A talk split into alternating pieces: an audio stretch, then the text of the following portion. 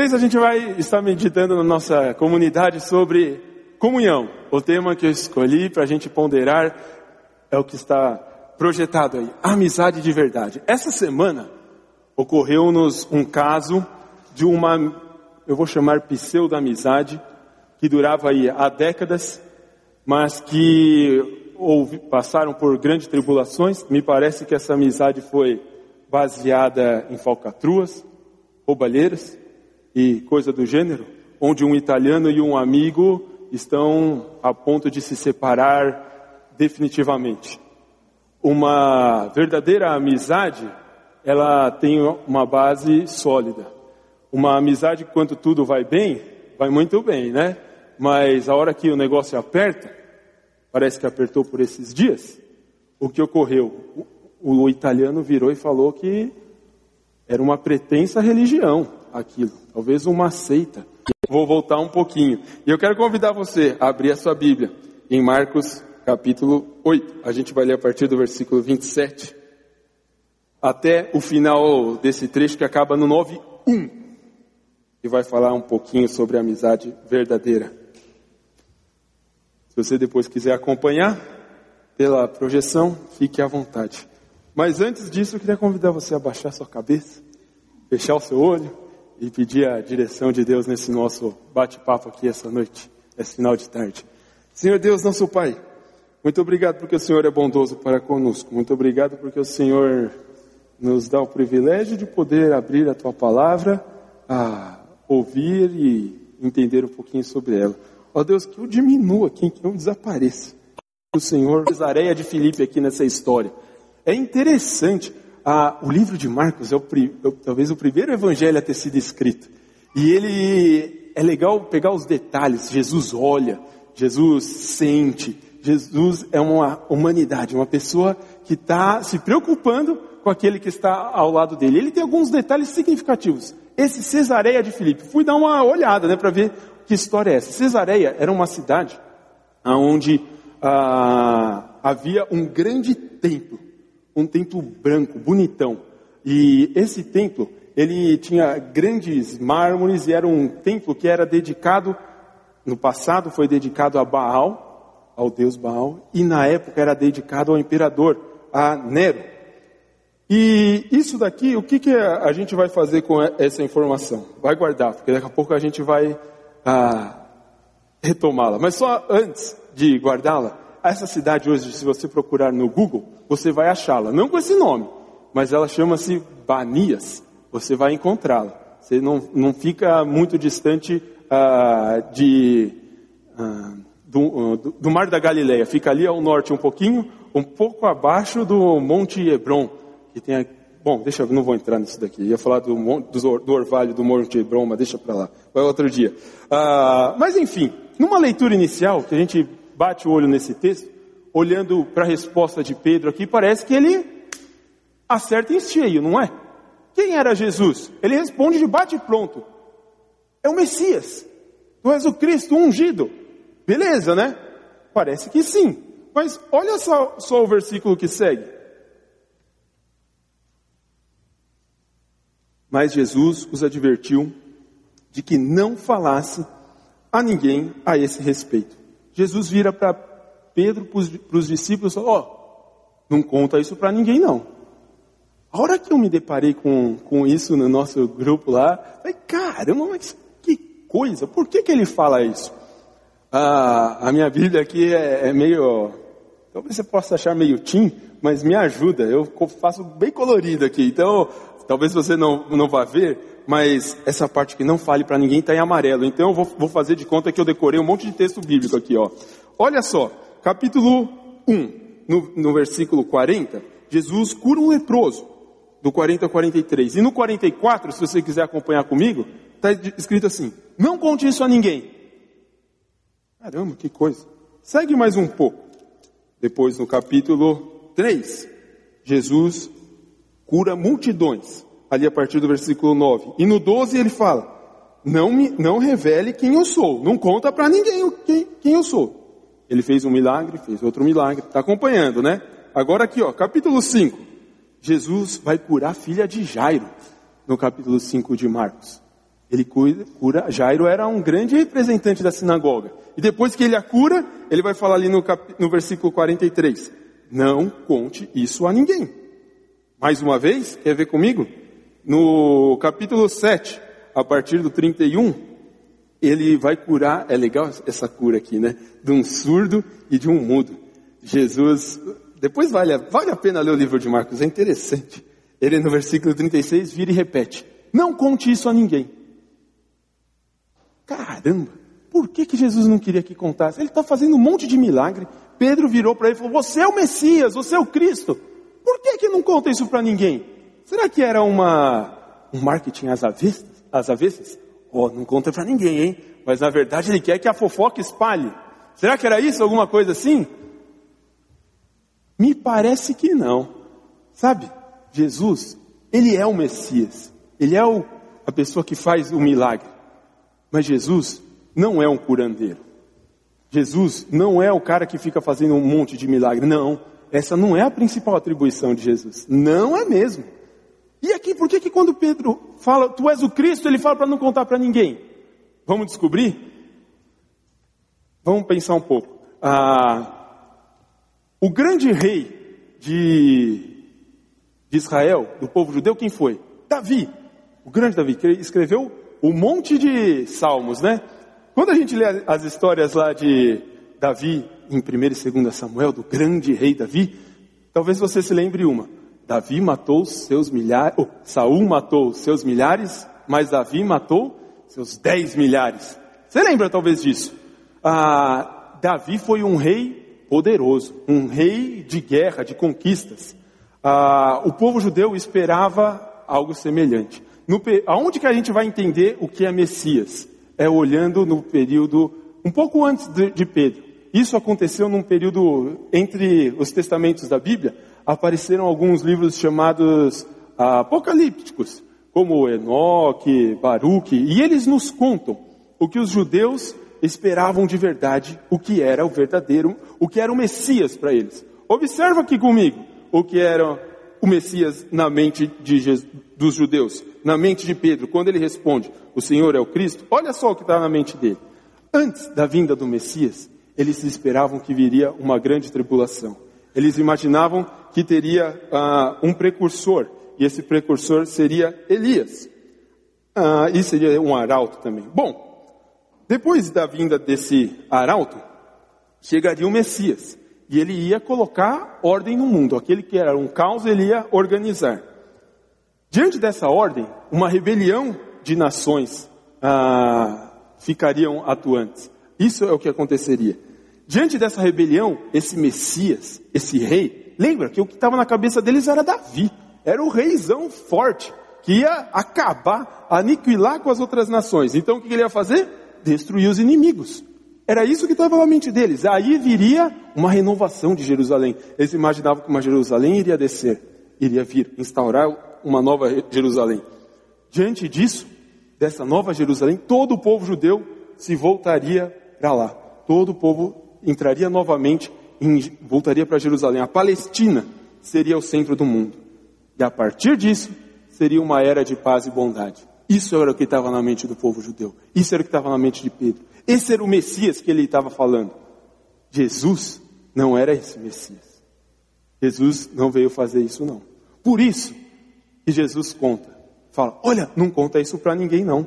Não conta, não fala, não fala isso.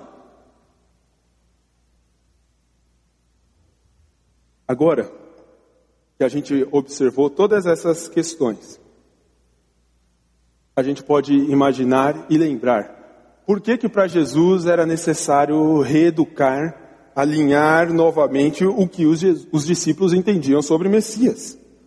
Talvez quando a gente uh, lê o relato bíblico e lembra da acusação pela qual Jesus foi condenado, isso talvez não faz muito sentido, né? Porque ele foi condenado por ser um herege. Agora você observando isso aqui, faz sentido ele ser um herege? Porque ele não veio ser um, um, um rei bélico, com poderes econômicos, sociais. Não, esse não foi o papel de Jesus, não era a ideia dele. E agora, por que, que a gente falou para guardar a história lá de Cesareia de Filipe. O que, que isso tem a ver? Eles estavam numa cidade. A cidade tinha ah, esse centro de adoração, esse templo. E diante desse templo, Pedro, por mais que ele não entendesse exatamente o que ele estava falando ali sobre o Messias, ele teve um ato de fé. Ele falou: Ó, oh, o cara de Nazaré ali, o Zé Mané, afinal de contas, né? Pode vir algo bom de Nazaré? Era isso que rodava pela, pelo papo, no papo da época. Pode vir alguma coisa?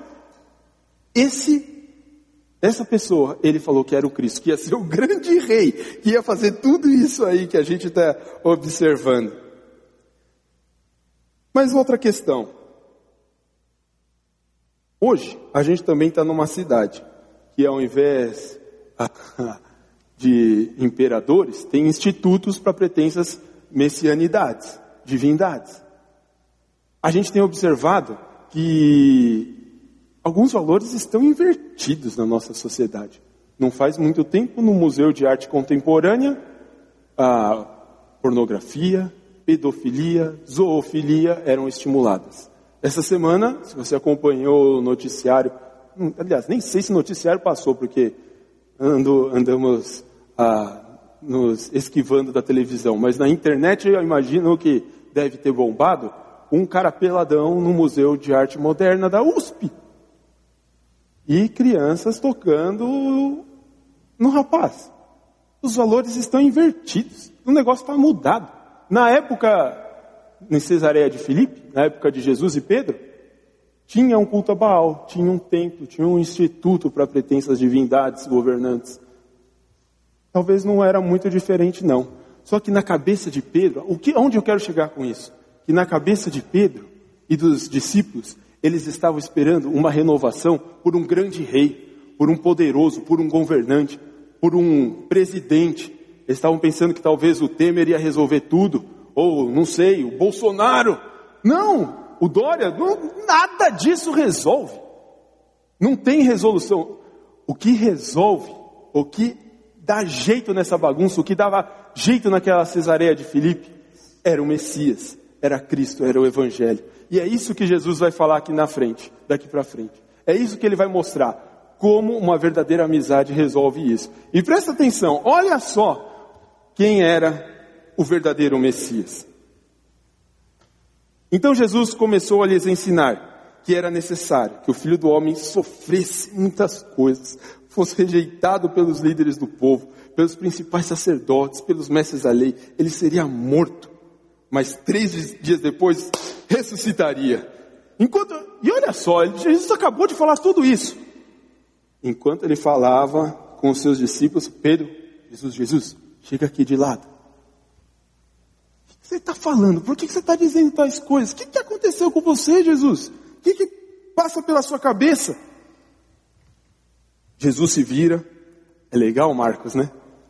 Olha ele olha nos olhos, mas eu fico imaginando ele, Jesus olhando no olho, não estava olhando lá para o nada. Ele olha para os seus discípulos e vira para Pedro: Afasta-se de mim, Satanás, sai daqui, coisa ruim. Disse ele: Você considera apenas as coisas do ponto de vista humano e não da perspectiva de Deus. Ser Messias, ser o Messias, não era aquilo que os judeus imaginavam, não era aquele grande, poderoso rei que ia com a política colocar ordem no mundo. Não não era isso não. O verdadeiro Messias, ele ia sofrer, ser rejeitado, morto e ressuscitado. Esse é o verdadeiro Messias. Esse é o verdadeiro Messias. Agora a gente fica imaginando a nossa vida imediatista, a nossa vida que quer resolver tudo agora e já, não quer esperar nada nem ninguém, nada resiliente. A gente não gosta muito de sofrer e sentir dor. Eu confesso que eu me identifiquei muito com Pedro aqui. Eu não sei você, mas eu acho que eu sou muito mais parecido com Pedro do que com Jesus nessa história. Sabe por quê? Não faz muito tempo, estava ah, conversando com um amigo, tentando ajudá-lo de alguma forma numa situação que lhe era necessária, e tentando ajudá-lo, apesar de sentir a dor, de sofrer junto com ele, acabei deixando o verdadeiro evangelho de lado e sugeri opções não das mais coerentes com a Bíblia. Graças a Deus que Deus, na sua infinita bondade e misericórdia, coloca pessoas mais sábias no caminho, né? E outras pessoas acabaram intervindo nisso e ele deu ouvido para outras pessoas também e a história está caminhando. Mas por que, que eu agi assim? Porque eu queria apaziguar a pretensa dor imediata naquele momento. O que Pedro queria fazer aqui? Ele queria o bem dele momentâneo, o bem naquela hora, naquele instante. Ele não queria ser forjado, ele não queria ah, passar pelo problema e pela dor e pelo sofrimento. Não, ele queria resolver agora. Sabe, uma coisa que a gente se pega, eu me pego, não sei você, é com as circunstâncias. A gente olha para a circunstância e quer resolver, quer dar um jeito, quer ajustar logo de cara. E me parece que não é por aí. Eu me lembro de uma época que a gente frequentava o PG na casa da Mari e do Gina. O Davi, acho que era bebezinho, nem lembro se existia. Acho que sim já, né? Mas o Bonato foi lá falar com a gente e eu me lembro de uma frase do Bonato, que ele dizia assim: Não tome decisões permanentes em situações temporárias, em situações que passam. Às vezes a gente quer tomar uma decisão muito séria e definitiva no momento em que a gente está com o sangue quente, com os nervos à flor da pele. O amigão aqui de Jesus, Pedro, talvez nessa época não era tão amigão assim, deu uma dessa. Quis ajudar o mestre, quis ajudar o Messias, fazendo um benefício momentâneo, não era algo definitivo. Quando a gente lê em, em Tiago, só para trazer a memória, meus irmãos, de motivo por grande alegria quando passarem por várias provações. A gente quer rasgar esse trecho da Bíblia, né? Mas a gente não é o único, não. Lutero também quis. Ah, mas não foi por conta desse versículo, foi por conta do capítulo 2. Ah, puxa vida, o que, que acontece? A aprovação, a dificuldade, ela forja o nosso caráter, ela forja a nossa vida, ela forja o nosso viver. Talvez hoje você esteja passando por isso, ou então talvez hoje um amigo seu esteja passando por uma dificuldade significativa grande. Não queira você ser o dono da verdade e não prilim pim pim, passe de mágica, resolver a questão. Às vezes a dor, o sofrimento, forja o nosso caráter, forja a nossa vida. Deus não mandou Jesus para que a gente tivesse uma vida boa e 100% paz e amor. Tudo ok. Não. Deus quer de nós é que, a gente, que sejamos grandes homens e grandes mulheres. Grandes homens e grandes mulheres acontecem após passar a adversidade após passar o sofrimento, após passar pela dor e passar com Jesus por esse caminho. Esse é um recadinho que a gente tem nesse tempo aqui. E pensando numa, uma outra questão, no finalzinho, no versículo 33, olha só. Jesus, quando ele olha para Pedro, após ele dar essa Falar para Jesus, oh, não, não, não, morre não, não ressuscita, fica aqui com a gente. Um pouco, uh, queria ficar só, só com Jesus aqui, quietinho. Depois a gente vê isso se desdobrar mais para frente na transfiguração, né? Mas Jesus é interessante, que ele vira para Pedro, ele não fala, sai daqui Pedro, não quero saber mais de você, foge. Não. Jesus, ele é sábio ele repele o pecado, mas não o pecador. Pedro continuou caminhando com Jesus. Pedro continuou sendo um dos seus apóstolos. Pedro seguiu junto de Jesus.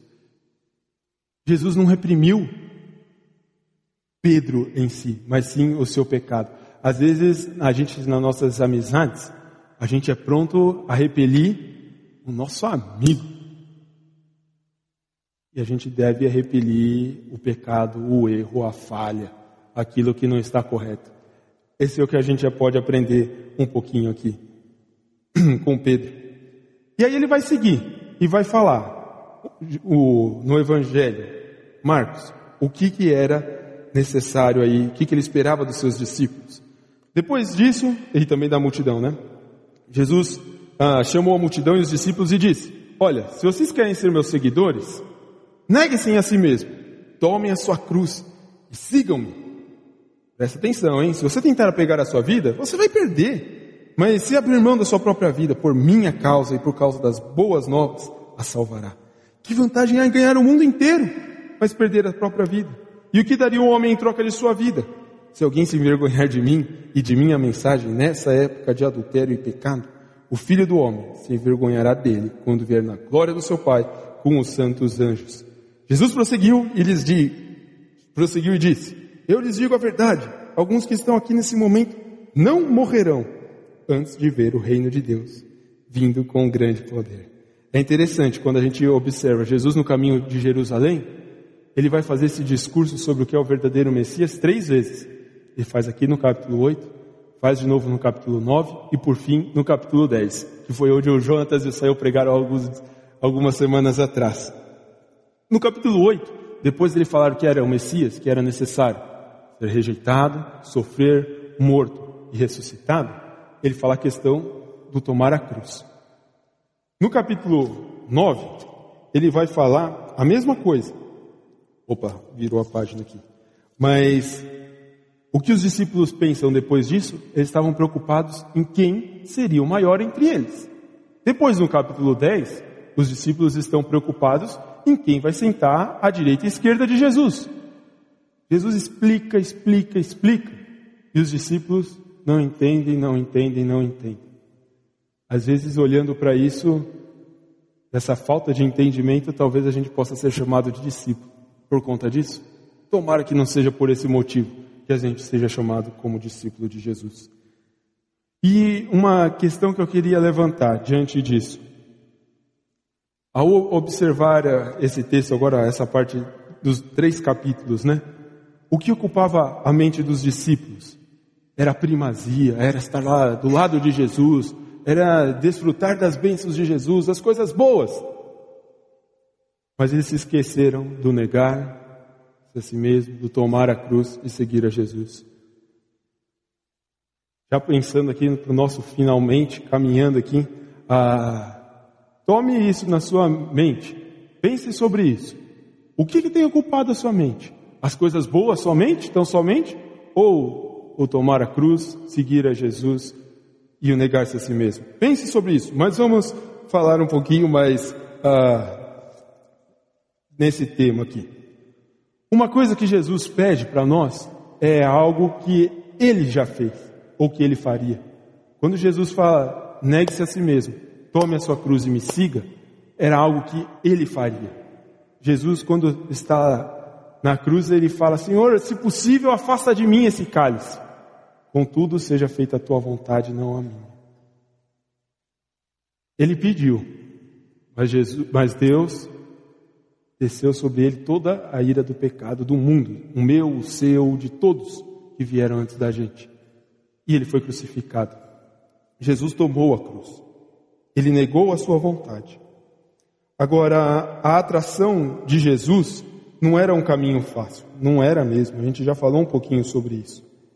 Não adianta a gente querer simplesmente ter uma vida de facilidade. Jesus nos chama a um, um negar-se, né? a um não ao comodismo, ao conforto, muitas vezes ao egoísmo, às nossas opiniões próprias. Sabe por quê? Porque às vezes um mal aparente, um mal momentâneo, é necessário que a gente passe para que a gente possa ser forjado e ser melhorado, e ser um grande homem e uma grande mulher de verdade. O caminho do verdadeiro discípulo é aquele que tem a Jesus como prioridade. O verdadeiro discípulo está disposto a negar a si mesmo, a tomar a sua cruz e seguir a Jesus. Essa, essa é a ideia.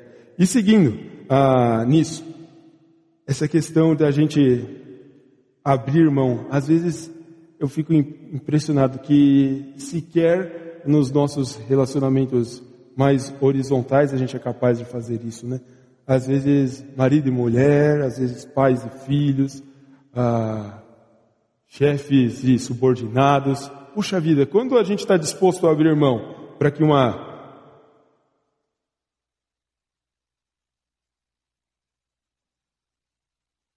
para que algo melhor de verdade a longo tempo aconteça. Acompanhe essa história. No século IV, havia um monge chamado Telêmaco. Esse monge, num dado momento de sua vida, ele entendeu que o que ele estava vivendo não era o, o ideal e ele resolveu se isolar.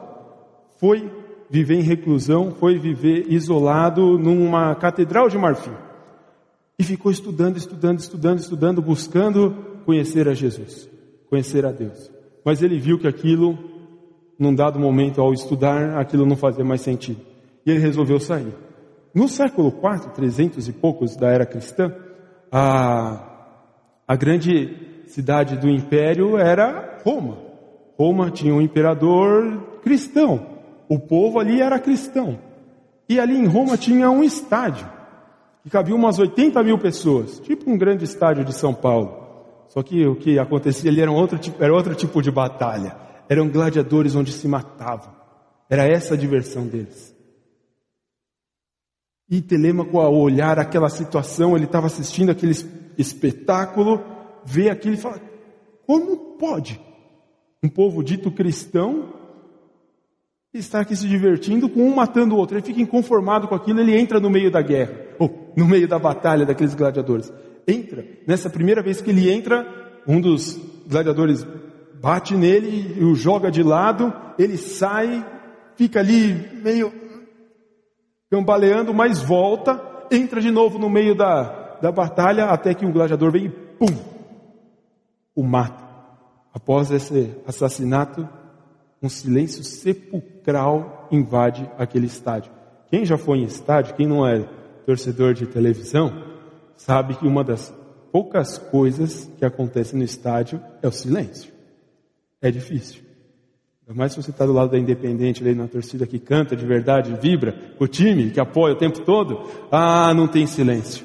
Mas naquele momento, o silêncio pairou. Às vezes, o dar a vida é nesse sentido. Telêmaco deu a sua vida para a gente pensar.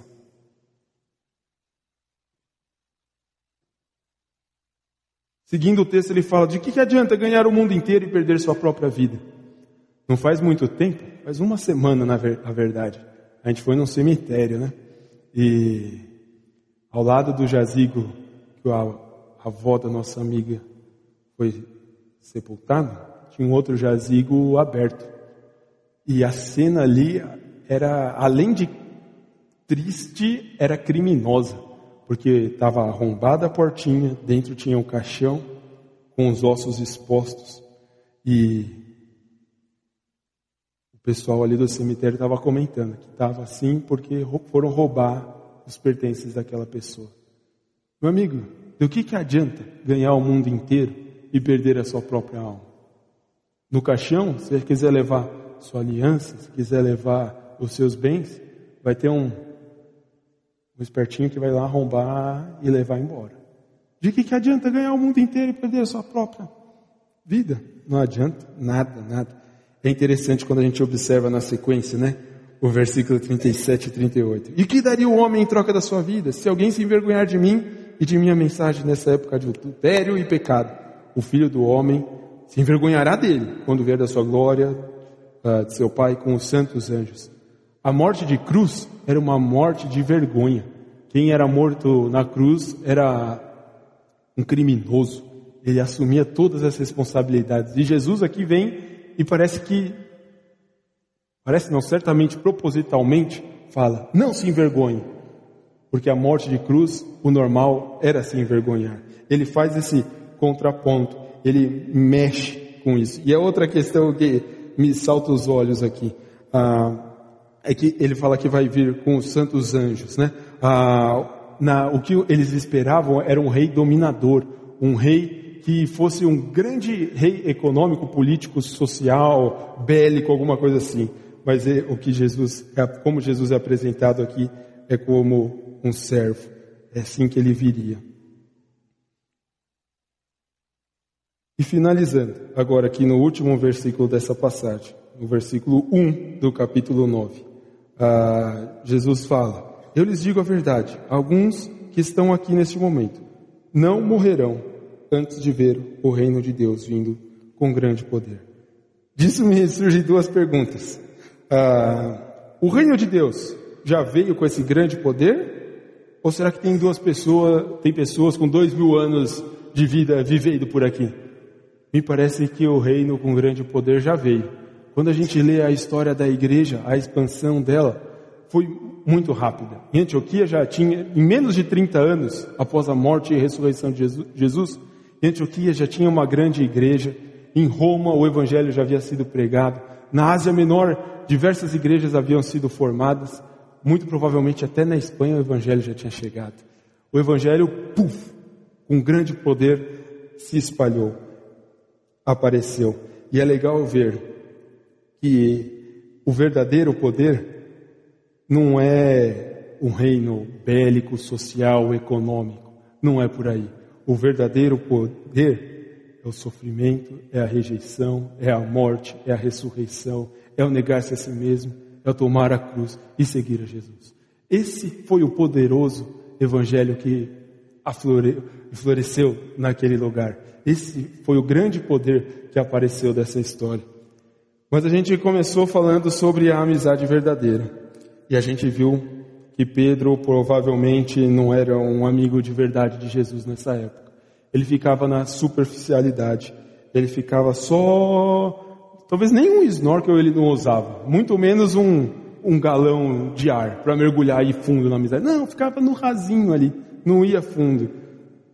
E sabe, uma coisa que me deixa intrigado hoje em dia é que as, as nossas relações são pautadas pela superficialidade. As nossas relações ficam no no raso. Você vê os papos, é impressionante como a gente é capaz de pedir ajuda pelo outro e jamais a gente não pede ajuda por nós. A gente está tudo bem, está tudo tranquilo, parece. Fica numa superficialidade imensa. Isso é o que a sociedade mais quer. Não quer que a gente. É, é, o mundo que a gente vive é por aí. Não quer que a gente abra o nosso coração e etc. E essa superficialidade passa em diversos, por diversas camadas, seja ela no trabalho, seja ela com irmãos, seja ela no relacionamento marido e mulher, seja ela até num pequeno grupo, às vezes num casamento. O bicho está pegando dos dois lados e está sorrisinho para cá e para lá. Uma verdadeira amizade ela ouve, ouve, conversa e entende. A verdadeira amizade, ela não está preocupada com agora e o já. A verdadeira amizade está com o olho lá na frente. Ela não está presa num momento, numa hora. Pedro estava com o olho no agora e no já. Não estava olhando lá para frente. Estava parado, estava travado. Parou aqui. Sabe? Aprendi essa com a Flávia. Aristóteles, só podia ser com ela, né? Eu que não ia descobrir isso tão cedo. Ah, para ele, o homem virtuoso era aquele que alcançava a justa medida. E a justa medida na amizade não era algo de um lado que fosse uma pessoa bajuladora ou de um outro lado uma pessoa que só discordasse.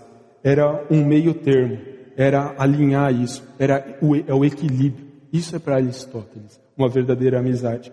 Sabe, eu não sei você, eu tendo a ser um pouco bajulador a querer pôr panos quentes em tudo, a querer apaziguar tudo, a ficar um boa praça com todo mundo. Esse sou eu. Eu tenho que tomar cuidado com isso. Às vezes a gente conversa, né, André? Que tem que ser mais incisivo, tem que, nas nossas conversas, né, tem que ser objetivo, direto, intencional, né? É a, a palavra que às vezes a gente usa. E eu fico um pouco desequilibrado nessa balança, eu confesso. Eu não sei, talvez você, em que equilíbrio, em, em que lado da balança você está. A verdadeira amizade precisa ter esse equilíbrio. Pedrão, ele foi, por isso que eu falei que eu me identifico com Pedro, né? Ele foi bajulador, ele não queria que Jesus sofresse, queria ficar ah, só na boa. E agora eu queria fazer um pensamento junto com vocês. A nossa, a sua amizade com Jesus diante disso é baseada em quê? é baseada ah, num grande rei que vai resgatar, que vai fazer o colocar ordem nessa terra, vai dar um jeito em tudo, ou é o você entende que Jesus é o Messias que sofreu, foi rejeitado, morto, mas que ressuscitou? Quem é Jesus para você? Quem é Jesus? Como que você pensa sobre ele? E agora na horizontal, as suas amizades com seus amigos. Como elas têm sido? Têm sido fechadas, travadas? Que não consegue compartilhar nada? Você é uma bolha que está sofrendo sozinho. Meu amigo, a comunidade da fé está aí para ser aberta e para ajudar um ao outro. A gente está no mês de comunhão, a gente precisa andar junto, a gente tem que andar junto. Se a gente não vive de maneira comunitária, meu amigo, não, não faz muito sentido. E por isso eu quero deixar dois convites finais. Para que você pense na sua amizade vertical primeiro, com Jesus. Como ela tem sido? Será que precisa reconectar, reconsiderar, recon... Ah, realinhar essa amizade? Ou talvez você nem o conheça como um verdadeiro Messias que sofreu, foi rejeitado, morto, mas ressuscitou por você. Esse é o verdadeiro Messias. Esse é o poder do Evangelho. E por fim, agora, uma amizade de verdade, ela vai além da felicidade momentânea. A amizade de verdade, ela celebra quando a gente vê o amigo que está grávido do terceiro filho, que a gente descobre hoje, ah, mas às vezes a gente passa também por um período de dor e a gente sofre, vai no cemitério junto com quem precisa. A verdadeira amizade está aí, em alinhar essas duas coisas, a viver ah, tanto nos momentos bons quanto nos momentos ruins. Então, para a gente terminar, eu queria deixar um, uma pequena meditaçãozinha para você guardar no seu coração. Que Jesus seja a prioridade na sua vida, que a gente possa viver em comunidade de verdade, para uma cidade melhor, para um país melhor, para uma revolução, não de grande poder, mas bélico, social, econômico, mas de grande poder do Evangelho. Que a sua vida, que a, a minha vida, seja uma vida equilibrada, uma verdadeira amizade com Jesus primeiro e depois um com os outros. Amém? Deus abençoe.